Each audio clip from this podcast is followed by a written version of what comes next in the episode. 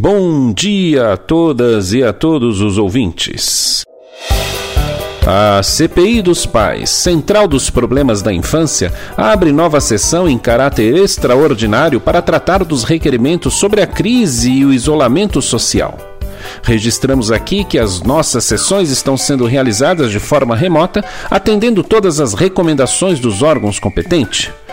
Hoje vamos analisar o requerimento sobre o aumento considerável da violência doméstica no período da quarentena. Como enfrentar comportamentos abusivos e atos de violência física, psicológica, moral e sexual, visto que tais agressões impactam diretamente no desenvolvimento emocional e psicológico da criança exposta a essas ofensivas? Como evitar e combater a violência doméstica que maltrata mulheres e crianças?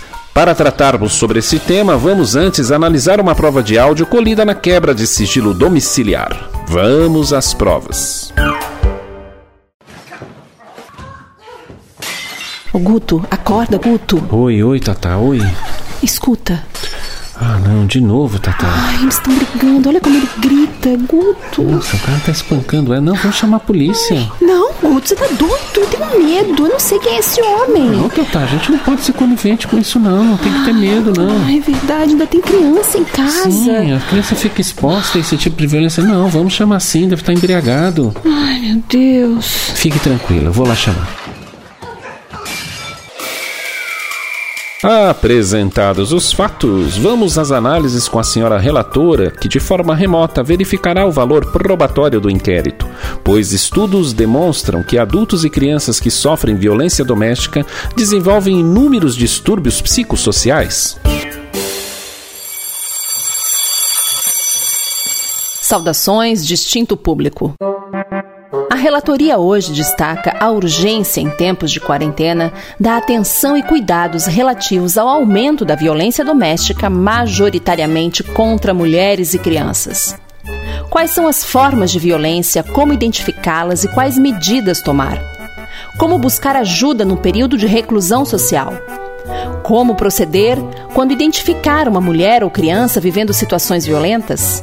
Para trazer esclarecimentos e orientações, hoje esta CPI conta com a presença da professora e pesquisadora em violência de gênero, doutora Cláudia Guerra, mãe, fundadora da ONG SOS Mulher e Família. Bom dia! Relacionando então a violência contra a mulher, a violência nos relacionamentos conjugal, nesse momento de pandemia, especialmente de isolamento, onde o casal encontra-se muito mais. A gente já tinha um dado de que as mulheres vivem situação de violência mais à noite, finais de semana, feriados, exatamente quando os órgãos públicos muitos deles estão fechados, mas agora com a pandemia esse quadro se altera e nós temos um aumento em torno de 50% de casos com subnotificação, porque nem todo mundo busca ajuda e, portanto, não há registro de todas as situações. E não porque alguém goste de apanhar, isso é um mito que a gente precisa desconstruir, mas pela complexidade que envolve esse tipo de situação de violência. Nós temos a Lei Maria da Penha contra o feminicídio, a lei contra a divulgação não autorizada de intimidade sexual, porque era usado como crime de vingança, né, mostrar intimidade, enfim, de relacionamento. Os 17 sete objetivos da ONU, o quinto é a igualdade de gênero, e é preciso falar disso na educação formal e informal. Quando eu falo em gênero, eu estou falando do que a gente inventa socialmente, culturalmente, historicamente, como lugar de masculinos e femininos, funções, representações. Isso tudo a gente vai inventando. E por vezes essas invenções traduzem as diferenças em desigualdades. E esse é o ponto. Né? Por isso, a discussão relevante algumas perguntas para as pessoas que estão nos ouvindo avaliarem se vivem ou não situação de violência.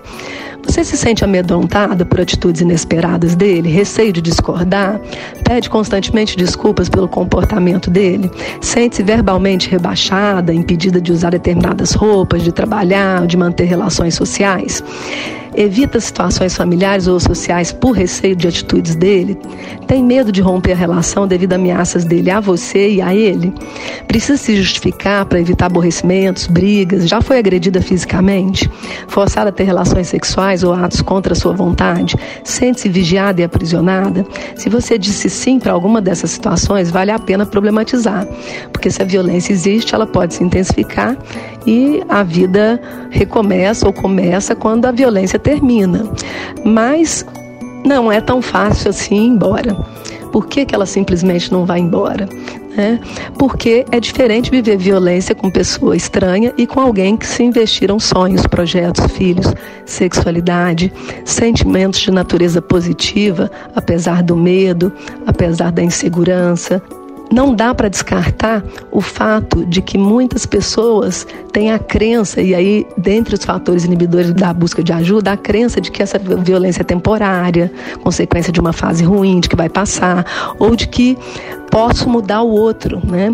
Receio também de dificuldades econômicas e por vezes a mulher é chefe de família, então a dependência emocional, a situação dos filhos, se ele ficar desempregado ou for preso, vergonha, pena do autor da violência, falta de apoio familiar, aguenta mais um pouquinho minha filha que é assim mesmo, medo desse autor da violência, sentimento de culpa, receio de ficar sozinha, falta de informações, baixa autoestima, isolamento. O autor de violência também revela baixa autoestima, insegurança, medo da perda quando ele agride e transforma seu micropoder, tenta transformar em macropoder nesses locais que são direcionados nas construções de gênero. Por vezes também a violência institucional, aqueles que deveriam proteger, acolher, ter escuta ativa, por vezes temos profissionais de excelência, mas Raramente temos aqueles que desencorajam, que desanimam, que não fazem o dever de casa, e isso também é inibidor de ajuda. A escuta precisa ser ativa, sem julgamento, sem preconceito, né? mas escuta que encoraja, que acolhe. Nós temos também a situação de conformação em algumas visões e interpretações religiosas que pressupõem a hierarquia, né? Entre homens e mulheres, e a mulher como posse e propriedade, e ele como autoridade, né? enfim. Então nós temos aí essa construção e penso que todas as religiões pregam a paz, a alteridade e que os relacionamentos sejam baseados nisso. Conflito todo relacionamento tem, mas não é preciso lançar mão do recurso da violência, que é crime. E essas relações passam, eu chamo de espirais ao invés de ciclo, porque o espiral é aberto pela tensão, aí vem as agressões, que podem ser físicas, sexuais, psicológicas, emocionais, morais, patrimoniais, por exemplo, destruição de documentos da pessoa, de objetos em casa, tudo isso é patrimonial. Depois da tensão e a agressão, por vezes a lua de mel, pede-se perdão, diz que não vai mais acontecer. Então, é muito complexo sair dessa situação de violência, mas é possível. A ONG SOS Mulher e Família tem diferenciais importantes. O atendimento é continuado, interdisciplinar e gratuito, psicológico, social e jurídico. Não é preciso registrar ocorrência policial para ser atendido na ONG, apesar de que a orientação será feita para que a pessoa conheça a rede de enfrentamento à violência. E o sigilo e a escuta ativa na rede equipe de profissionais passa por educação permanente para fazer a diferença.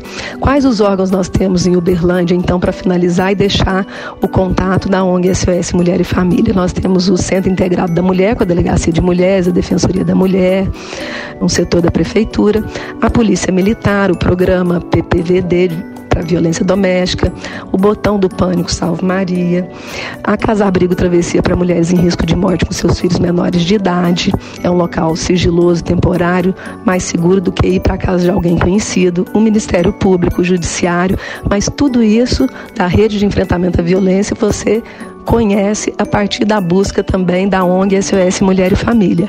Anote o telefone caso você precise ou precise encaminhar alguém para orientação.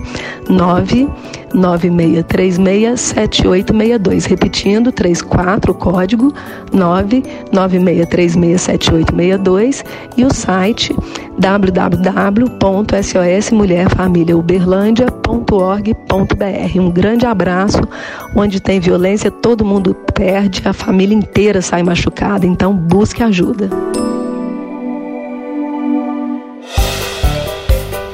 Faça-se o registro em ata para pensar nos autos as considerações aqui apresentadas. Pelos dispositivos legais, atesta-se que a denúncia, a proteção e a assistência são procedimentos que ajudam a combater esse crime.